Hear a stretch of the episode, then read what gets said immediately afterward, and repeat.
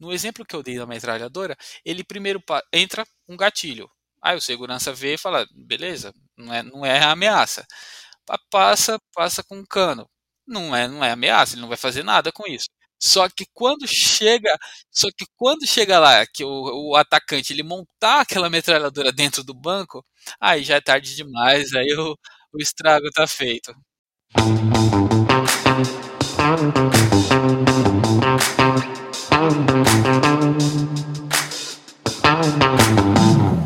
Fala pessoal, sejam bem-vindos a mais um episódio de Cell Talks, a dose semanal de tecnologia para vocês.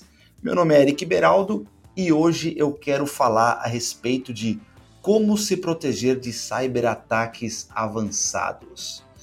Bom, para muita gente que não conhece ou conhece pouco a respeito de cyberataques, existem os cyberataques mais comuns, que aliás a gente viveu bastante durante a pandemia, né? É, a gente teve um dos maiores vazamentos de dados da nossa história que aconteceu esse ano. É, a gente teve um vazamento de CPFs que foi maior do que a população brasileira. Então, o ataque de ransomware que cresceu um absurdo durante a pandemia. Então, a grande verdade é que a pandemia acelerou diversos ataques, mas digamos que esses ataques são mais comuns. Existem ataques um pouco, um pouco mais avançados, que inclusive são mais danosos tá? De certa forma. Então a gente tem que ficar muito ligado com o que acontece e a, dia, e, e, diagnosticar a nossa rede, entender o dia a dia da rede, entender coisas anormais que acontecem é absolutamente fundamental fundamental para o gestor de TI. Mas obviamente não sou nenhum super conhecedor de TI aqui, mas para me ajudar nesse bate-papo, eu trouxe aqui o meu amigo Paulo Melo. Fala, Paulo, tudo certinho contigo? Fala, Eric, tudo bem contigo? Tudo ótimo, cara. Obrigado aí pelo seu tempo, obrigado por estar com a gente, para explicar para a gente um pouco a respeito de, de ameaças avançadas. É, bom, o Paulo, ele é o nosso Project Designer para a área de cibersegurança. É um cara com vasto conhecimento de segurança, ele está com a gente faz algum tempo aqui na Ciel Telecom. É, e aí foi engraçado, né? Que um dia eu estava conversando com ele, falei, Paulo, quero fazer um podcast contigo né? Vamos, o que, que, que você me traz de novo? E ele me falou dessas ameaças avançadas, que obviamente para mim é uma novidade. Sou uma pessoa de marketing, apesar de ser tentar me conectar o máximo possível com tecnologia, não conhecia do que ele estava falando.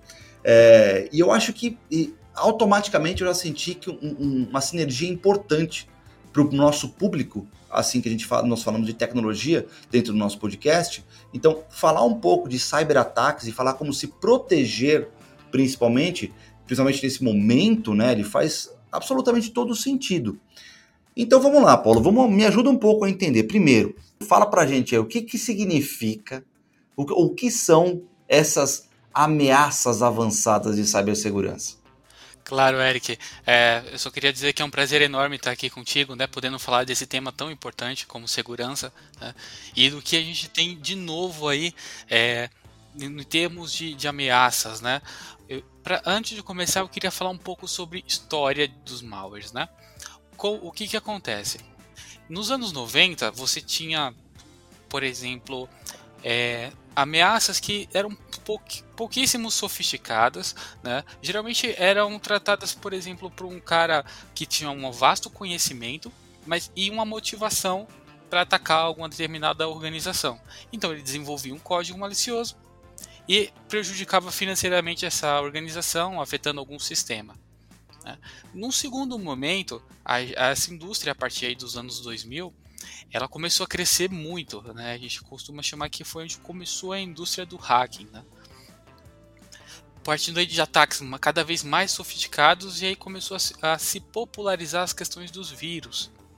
E depois disso, aí a partir de 2010 em diante, começou a se popularizar uh, o que a gente chama de spywares, né, rootkits e onde eu queria chegar que são os APTs, né, que são as ameaças uh, as ameaças persistentes né, e avançadas, que é o tema do, do podcast de hoje. Essas ameaças são justamente uh, o, porque, o que elas têm de avançado. Antigamente você tinha apenas um, um código que um programa que executava um código malicioso no computador E se ele fosse pego, por exemplo, por alguma solução de antivírus, era excluído, era quarentenado e aquela ameaça estava resolvida ali. Só que hoje em dia não. Hoje em dia existem diversas técnicas né, para mascarar essas ameaças. Por exemplo, ah, eu posso até citar quatro aqui de cabeça, que uma delas é o polimorfismo.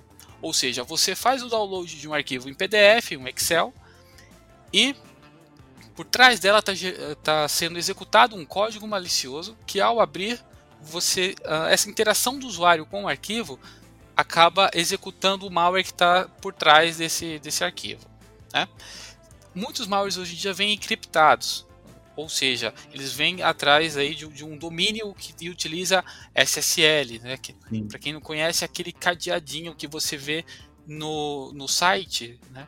Então você tem aquele aquele respaldo de que aquela informação está sendo criptografada. Só que os hackers também utilizam aquelas informações, aquele, esse protocolo né, de comunicação criptografado, para poder esconder é, ameaças. Então é, é, importante que você consiga também uh, inspecionar esse tráfego que está sendo passado ali. E também, como foi o caso do nosso conhecidíssimo WannaCry, é uma técnica que a gente chama de sleep technique, ou seja, o arquivo o malware em si, ele acaba dormindo, né, ele fica um Nossa. período ali de dias, meses, dormindo, e aí, com determinada data, né, através do sistema do computador, ele faz uma requisição né, na camada de DNS. Para quem não conhece, DNS é tudo quando você faz, digita, por exemplo, uh, google.com, o DNS ele é responsável pra, por traduzir esse google.com É um endereçamento, 8. né? Como se fosse um tipo de endereçamento. Isso, exatamente. E, e, nessa, e nessa requisição que é DNS que ele faz, ele se comunica com o domínio malicioso e baixa a chave de criptografia para poder criptografar os dados da máquina. Então, assim, essas são as técnicas mais comuns que as ameaças avançadas utilizam para poderem uh, se espalhar aí nas redes, nos ambientes das organizações hoje em dia. Bom, é, você está dizendo que essas, essas ameaças elas são plantadas de certa forma e elas têm é, é elas normalmente têm a mesma forma de atividade, ou seja, é, elas são programadas para entrar em atividade em determinado momento ou em todo momento depende de uma interação de usuário, interação de pessoas nisso. Eu estou falando é, um usuário, não mal intencionado, mas um usuário que não entende o que está clicando. Normalmente tudo começa daí, cara, não?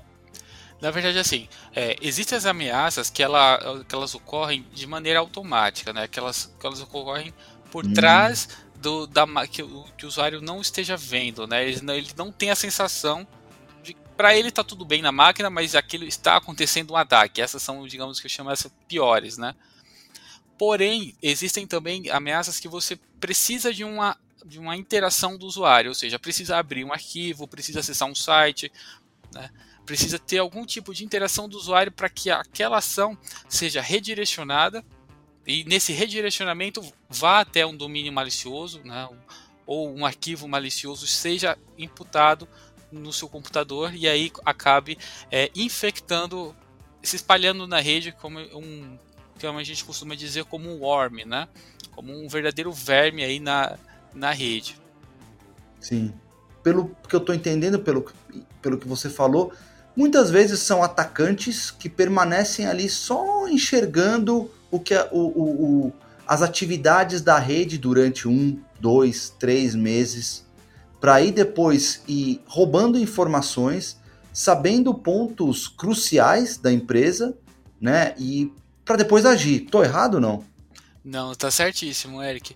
O que que acontece? É, hoje em dia, inclusive, é até muito fácil, tá? Hoje em dia, qualquer adolescente ele consegue ter acesso a um exploit kit na internet e aí explorar as vulnerabilidades que as empresas possuem. Ou seja, ele tem tempo né, para poder exatamente fazer todo o caminho de enviar exploits, testar, por exemplo, uh, o banco de dados da empresa, testar as vulnerabilidades web, de rede. É.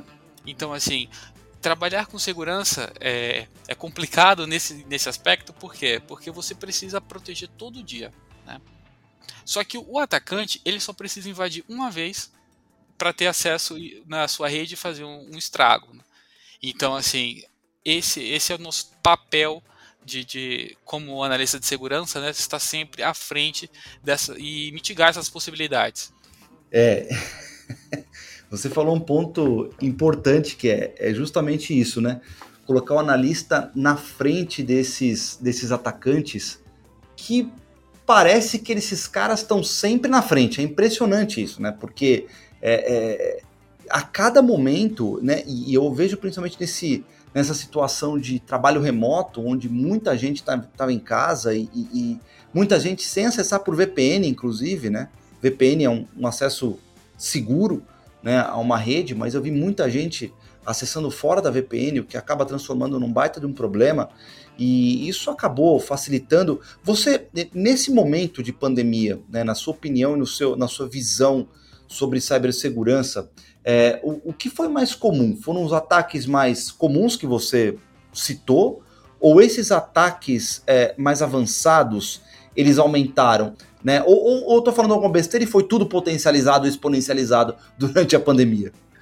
Não, na verdade, assim, uh, o, que, o que houve foi que esses ataques avançados, eles aumentaram cada vez mais e por vários motivos, né? Por exemplo, com o, os funcionários em casa, né, sem, sem estar dentro do perímetro de segurança da corporação, eles aumentou uh, o índice de exposição às ameaças avançadas, né? Ou seja, você tinha o seu usuário que acessava a máquina só dentro da corporação e dentro dessa corporação você tinha um firewall. Então ele estava protegido, né? Só que quando ele ia para casa, e se conectava através da VPN, ou até mesmo sem VPN, Sim. Ou, ou até mesmo conectava na VPN, mas saía da VPN e utilizava aquela máquina como, como pessoal e acessando, enfim, domínios de compras na internet, qualquer outro tipo de domínio, então você acabava é, aumentando esse, essa superfície de ataque. Né? Ou seja, existiam, existem as, as, essas ameaças que vêm, por exemplo, por e-mail, né, que é o maior vetor de, de ataque. Cerca de 80% dos ataques vêm provenientes de, de e-mails, de anexos.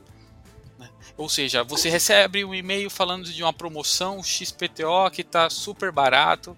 Você recebe, por exemplo, um e-mail é,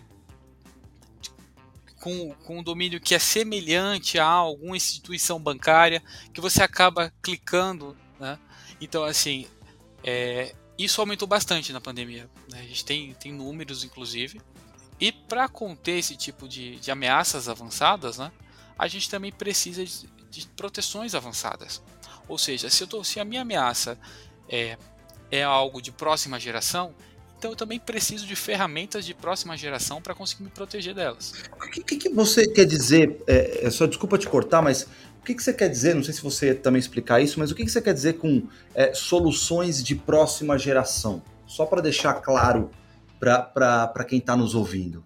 Claro, por exemplo, é, tínhamos antigamente uh, o conceito de firewall, né? O que, que o firewall exatamente faz? É um equipamento de rede que vai olhar tanto a questão do IP como a porta para fazer uh, essa questão do, da segurança, né? Então assim ele ele, ele olha, olharia, né? É, esse, essas duas essas duas esses dois pontos para poder fazer essa correlação. Mas aí é, hoje em dia as ameaças, como eu falei, elas vêm por trás de arquivos. Arquivos são aplicações, ou seja, eu preciso de um firewall que olhe minha aplicação. Eu preciso de um firewall que olhe comportamento né, de rede. Eu preciso de um firewall que consiga enxergar, tenha inteligência de domínio malicioso. Então, foi trazido esse, esse conceito, né, esse, essas funcionalidades para dentro do firewall padrão, e aí foi chamado ele de firewall de próxima geração, o Next Generation ah, Firewall. Né? Além disso, temos outras firewall, na verdade, eu costumo dizer que segurança em si é como uma cebola, né? Ela é feita de várias camadas. Né? Não existe uma solução única que, que, por exemplo, não existe bala de prata, né? Que a gente costuma dizer que, que uma solução que consiga acabar com todas as ameaças. Ou seja, você precisa de uma proteção. No caso de um firewall para o seu perímetro, né? uma solução de proteção de anti-spam, anti-phishing para o seu e-mail. Precisa também, por exemplo, de uma solução de Network Access Control, né, que é o popular NAC, para proteger sua infraestrutura de possibilidades como aconteceu com a Target, de alguém lá e, e espetar um cabo de rede e ter acesso a informações de dentro da empresa. Né? E tudo isso forma um ecossistema de segurança. Né? Então isso é bem bacana porque tendo essas camadas de proteção você consegue uma proteção 9,999%, porque até hoje 100% não existe quando se fala de segurança da informação. Sim. É, e, e, eu acho que também, né, cara, a gente conversou muito a, a respeito disso. É, não está só ligado do ponto. A tecnologia de defesa é um ponto, né? É, eu vejo muito também como o ser humano como uma, um ponto importante quando a gente fala de cibersegurança, né? A gente vê ataques de engenharia social é, crescendo absurdamente e, e com assim, golpes, principalmente por WhatsApp, vindo, e, aliás, vindo por diversos canais, né? WhatsApp é um deles, e-mail é outro, né? SMS, você tem diversas formas de ataque. É, agora, o, o, o, ataque, o ataque avançado, ele, ele começa normalmente por onde?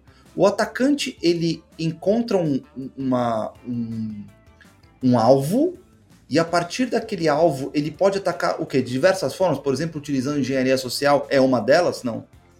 Exatamente. Né?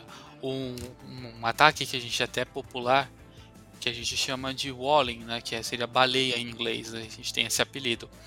Esse ataque ele é focado na, em atacar CEOs de empresas importantes, onde o atacante ele estuda todo, toda a vida, LinkedIn, redes, desculpa, redes sociais, é, perfil, Facebook, enfim, tudo, todo, todo o comportamento desse executivo. E aí ele cria, por exemplo, e-mails e até mesmo faz ligações, se passando por esse por esse executivo, né, utilizando aí a engenharia social e aí, através dela, ele consegue, por exemplo, imagina você receber um e-mail né, de um, um diretor passando um e-mail para a pessoa do RH, né, ou, enfim, da pessoa que faz o pagamento, falando assim: é, faz a transferência de. Dá um aumento para todo mundo. Exatamente, faz a transferência de tanto de dinheiro para essa conta aqui a pessoa que receber esse e-mail, ela não vai questionar, ela não vai ligar, por exemplo, para o chefe dela é. e vai perguntar: "Você tem certeza mesmo que eu vou que eu vou transferir esse dinheiro para essa conta?" Geralmente as pessoas não têm esse filtro, elas vão pegar, vão fazer a transferência, né, não vão fazer nenhum tipo de, de double check, né, dupla verificação daqui, daquela informação, e aí vão, vão acabar caindo nesse tipo de ataque. Então, assim, essa é a indústria que a gente está tá vivendo hoje, né? Esse é o nosso momento. É, são cada vez mais avançadas, né, as ameaças, as, cada vez mais personalizadas as ameaças, eu diria, né, ou seja, cada vez mais específica para cada tipo de público, né, para cada pessoa, digamos assim, que a, que a gente quer uh, atacar. Isso que está bastante complicado, né. E outro ponto também é que na internet, na Deep Web, por exemplo, você tem um verdadeiro cardápio, né, de, de conteúdo que você Sim. pode comprar de informação, né? Ah, eu quero, sei lá, eu quero informação de cartão de crédito, né? Aí você vai lá, paga em Bitcoin e tem acesso às informações. Então, assim, é tá bem complicado e a gente precisa sempre né, se proteger e ficar à frente da, dessa, desse perigo, né? É, e você citou um tipo de ataque, cara. Olha, se a pessoa não ficar muito, não ficar muito esperta, cai facilmente, porque você imagina a mesma coisa, né? O nosso, você falou um, um exemplo perfeito, assim. O cara pedindo para você, imagina, porque provavelmente o e-mail que, que ele vai, que o CEO vai, aliás, que o atacante vai mandar para a pessoa de RH, o e-mail como se fosse o e-mail do CEO, né? Então, assim, é, é um ataque de engenharia social, praticamente, que ele está usando. Né? Ele conheceu toda a história do CEO, conheceu muito bem, apesar que. E ele conseguiria se passar pela pessoa com certa tranquilidade. É, até assusta, porque quando você me falou a respeito desses ataques, eu não, eu não conhecia. Então, para mim foi, foi bastante interessante. Agora, interessante e ruim para a gente saber para onde que a gente está indo, né? A gente olha Por isso que é o, é o ponto que a gente estava falando, né? acho que está virando uma situação de defesa. A defesa ela é, ela é, ela envolve tecnologia, mas envolve entre, é, entre em as pessoas também conhecerem bem aquilo que estão recebendo, né? E, e, começarem a duvidar um pouco mais de tudo, praticamente. Exato. Né? Porque uma coisa é pedir dinheiro, outra coisa é pedir documentos, pode pedir documentos também, uma série de coisas, né, cara? Exatamente, né? É, eu costumo dizer que até a segurança da informação ela é feita de, dos três P's, né? São pessoas, processos e produtos. Ou seja, a empresa ela investe nos produtos de segurança, mas se ela não tiver processos de como, de, de como implementar aquilo né, dentro da organização e pessoas que efetivamente querem é, tem o senso crítico de não acreditar nas informações, de ter um bom uso da internet, um bom uso das ferramentas da, da corporação, é, não adianta, né? Esses três P's eles têm que estar sempre alinhados. Sem dúvida. E agora, vamos, se a gente for levar em consideração, vai, uma empresa sofreu um cyberataque, um ataque avançado, é, ok, o atacante já está lá dentro. Quais são, é, no que, que o gestor de TI ele tem que ficar ligado em termos de comportamento anormal da rede para ele saber se ele está sendo atacado, se, se, existe um atacante ali ou não. É, você tocou num, num ponto bem bacana, Eric. O que acontece é o seguinte: é, o primeiro passo para a gente conseguir reagir a um ataque é saber que está sendo atacado, né? Ou seja, é, você precisa de ferramentas que te deem essa visibilidade. Por exemplo, você precisa de soluções como o IPS rodando na sua rede, né, que aí vai te alertar se tiver tipo, algum tipo de anomalia. Né? Você tem que ter, por exemplo, é, outras soluções para combater uh, ameaças avançadas, né, como eu comentei. Você ter uh, análise de arquivo, enfim, inspeção de arquivo, serviço, por exemplo, bastante comum hoje que é o sandbox, né? Porque uma coisa são uma coisa são os arquivos que você conhece como bom, e aí você deixa passar na sua rede. Outra coisa são os arquivos que você conhece que são ruins, que aí você dropa. Mas aí, e os arquivos que você não conhece? Que é muito comum, que são as ameaças que a gente chama de dia zero, né? São ameaças que não foram vistas, né? não são conhecidas em lugar nenhum. É um dia zero. É aí que está uhum. o problema, né? Aqui que tá o, as, são as ameaças sim, avançadas. Sim. Essas ameaças, o que, que a gente faria, né? A gente envia essas ameaças para uma máquina virtual, na nuvem, por exemplo, e nessa, nessa máquina virtual ela vai ser executada como se fosse um computador e vai ser analisada todo o comportamento daquele arquivo. Feito isso, vai sair um veredito. Se aquele arquivo realmente era malicioso, ele já fica ali mesmo. Né? Se for benigno, ele volta para a rede. Então são soluções como essas que acabam ajudando o dia a dia dos analistas né? A se protegerem das, dessas ameaças avançadas. Sim. É, agora, uma pergunta que pode parecer boba, mas é, a ferra... como que a ferramenta ela identifica uma ameaça de dia zero? Porque se ela não está no banco de dados da solução eu, eu, pelo menos é assim que eu, que eu leio, que eu, pelo menos o pouco que eu entendo a respeito de antivírus e firewalls, existe um banco de dados. Claro que existem é, soluções com inteligência artificial, mas existe normalmente um banco de dados com uma blacklist, né, que você tem lá e é, muitas vezes ele é bloqueado. Tudo bem, essas são as ameaças já conhecidas.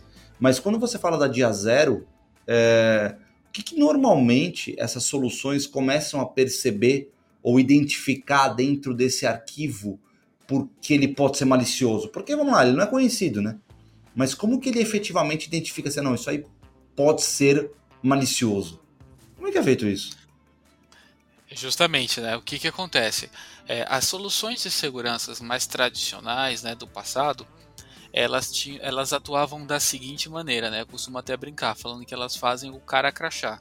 Ou seja, elas hum. têm uma base de dados né, onde tem o hash do arquivo. O hash do arquivo é basicamente a assinatura, é o, vamos chamar assim, o RG do arquivo. E todos os arquivos maliciosos são os RGs desses arquivos são cadastrados em uma base. Então todo o que é esse o papel que os antivírus fazem, né? Assim, os antivírus tradicionais de mercado. Eles pegam esse, essa assinatura, comparam, ah, tá na minha base como malicioso, não tá, então deixa passar. Só que hoje em dia, principalmente para combater essas ameaças avançadas, a gente precisa de soluções que vá além.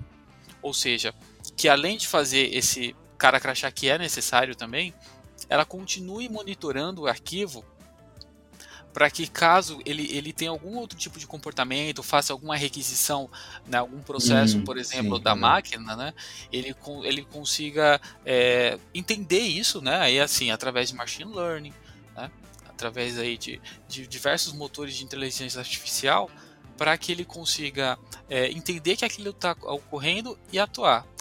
Eu costumo dar o seguinte exemplo. Imagina que você é um segurança de um banco, né?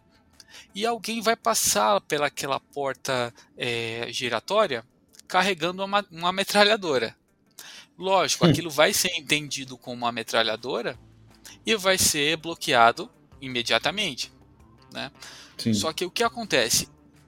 Hoje em dia, os arquivos, os malwares, né, as ameaças, elas não vêm mais completinho como vinham no passado. Elas vêm em partes. Né? Então, assim, existem ameaças que vêm em 50, 80 partes diferentes, que ao entrarem na máquina, elas se juntam e formam né, o ataque. Ou seja, no exemplo que eu dei da metralhadora, ele primeiro entra com um gatilho. Aí o segurança vê e fala, beleza, não é, não é ameaça. Sim. Passa, passa com um cano. Não é, não é ameaça, ele não vai fazer nada com isso. Só que quando chega, só que quando chega lá que o, o atacante ele montar aquela metralhadora dentro do banco, aí já é tarde demais, aí o, o estrago tá feito. Gostei do exemplo, cara. Eu acho que ilustrou bem. Exatamente, é isso que a gente tem que estar tá sempre atento, né? Para é, entender e atuar e não deixar o, o atacante, né? O malicioso aí montar essa metralhadora dentro das nossas organizações.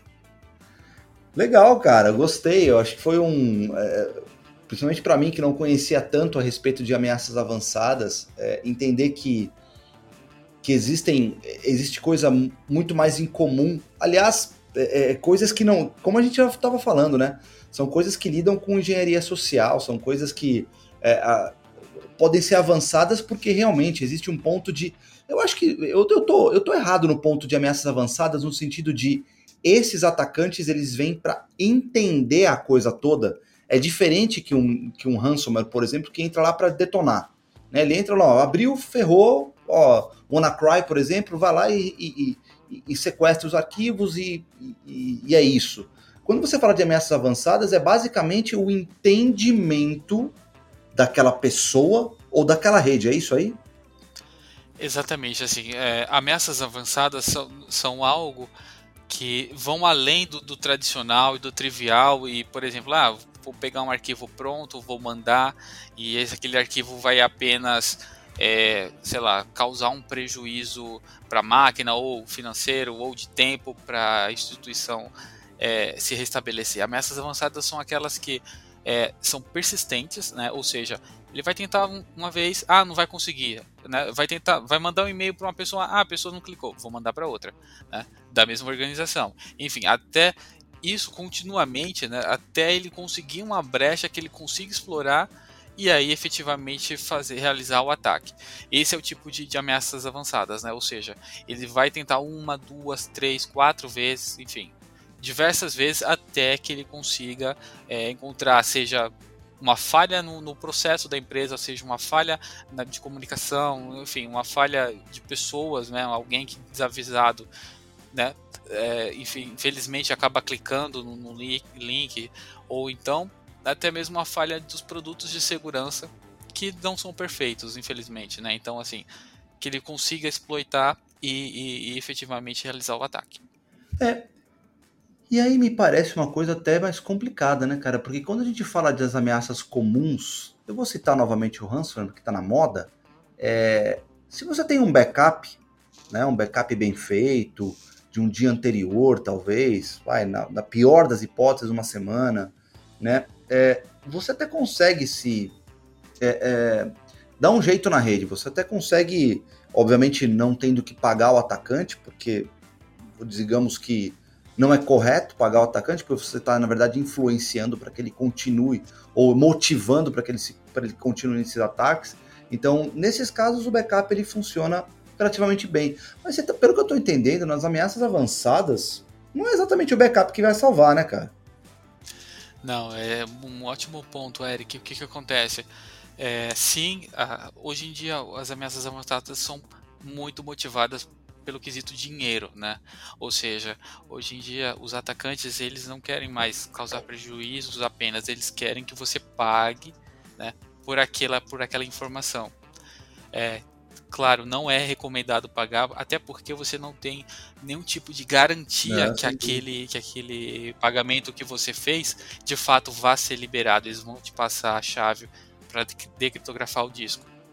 Outra coisa também é que assim, uh, quando você é, acaba realmente, como você comentou, financiando esse tipo de, de, de indústria, né? Você realmente expande uh, tanto a questão de, de, de, motivação quanto, quanto recursos que eles têm para continuar executando esse tipo de, de atividade. Né?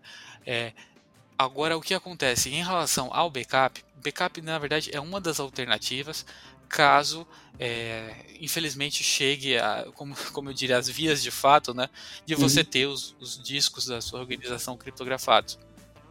Mas, assim, o fato de você subir um backup não, não, não inibe, por exemplo, de saber que, sei lá, de repente dentro daquele próprio backup, o ransomware continua lá e em algum momento ele vai ser executado novamente. Sim. Né? E, então, assim, realmente você precisa ter. Você só consegue se proteger daquilo que você consegue ver, né? ou seja, você precisa de visibilidade, e tendo essa visibilidade, você precisa de interação né? com ferramentas, com um profissional treinado, para poder realmente se livrar desse, desse tipo de ataque. Legal, cara. Uh, poxa, muito bacana o bate-papo. Dá para conversar horas aí, porque eu entro mais como um curioso, né? Por não. A gente estava conversando um pouco, eu sou um curioso de tecnologia, eu acho que é, o meu papel aqui, obviamente, antes da gente. É, eu, eu, obviamente, Cara, eu sou formado, pra você ter uma ideia, em processamento de dados. Isso é... Nos anos 90. Nossa, Nos anos 90 tinha essa nomenclatura. Hoje em dia é TI. Antigamente era processamento de dados. Fiz tecnólogo. Então, realmente, eu é, é, conheço relativamente de tecnologia, sou bastante ligado, ouço muito a respeito, leio bastante a respeito. Então, me ajuda a ter essa conversa contigo. Só que, ao mesmo tempo, me, é, me espanta o número de. Eh, eu acho que as ameaças que a gente tem no mundo, no mundo eh, físico, digamos assim, são exponencializadas quando a gente vai para o mundo digital, né? E as coisas, quando você fala de cibersegurança, como você falou, é... nunca você está completamente protegido. Por mais que você tenha todas as soluções de última geração, você precisa ficar ligado, não tem jeito o diagnóstico da rede, o monitoramento da rede é importante ser feito a todo momento, né? pessoas treinadas, capacitadas para fazer isso, né? que trabalham dentro de TI, gerentes de TI, todas as pessoas que fazem parte do ecossistema de TI, é importante esse treinamento. Eu acho que também as pessoas que da organização, é, hoje a gente tá, começa a ver aqui dentro da Cell Telecom, por exemplo, vários e-mails rolando é, sendo enviado para as pessoas no sentido de que, olha, tome cuidado com esses arquivos, tome cuidado com essa situação. Se você receber um, um arquivo assim, assim, assado, não clique, não abra. Então, essa é uma, é uma, é, é uma boa prática importante para as empresas, no sentido de que a gente já sabe que não vai, estar 100%, não vai ter 100% de segurança. A gente tem, vai, 99,8, 99,9, talvez a gente aumente um pouco mais esse, esse percentual, é, preparando melhor as pessoas, né? Para que não cliquem em qualquer coisa, para que não, é, não facilitem a vida do atacante mais do que ela já é fácil hoje em dia, pela forma com que a gente está vivendo hoje, de muitas, como a gente já disse lá no começo, é, pessoas trabalhando remotamente, tudo isso facilita, não tem jeito. Então, no final das contas, é preparar a empresa de um lado com sua tecnologia, mas de outro preparando as pessoas para que elas também não favoreçam os atacantes, né, cara? Perfeito, Eric. Eu acho que uh, o que você falou exatamente é exatamente isso. E, e, assim, nada substitui um uso consciente da, das ferramentas né, e dos processos. Ou seja, você ter é, um usuário que, que, desconfia, que habilita, por exemplo, no caso do WhatsApp, habilita o duplo fator de autenticação né, para que ele não seja clonado. É, existem diversas formas de proteção que, assim, hoje em dia, por mais que, ah, eu não trabalho com TI, eu trabalho em outro departamento, mas com certeza você utiliza bastante TI, Sem porque dúvida. o momento atual da nossa sociedade, né, tá muito focado com TI, né? Uhum. Eu até brinco, eu falo que a gente não consegue mais desconectar da Matrix, né? Ou seja, a gente está sempre com com celular, com, notebook, enfim, com algum tipo de device conectado à internet e que aquele device, dependendo do nosso uso, a gente, a gente pode é, estar se expondo, né? Então, assim, sempre se conscientizando e utilizando as ferramentas aí disponíveis para se proteger. É isso aí.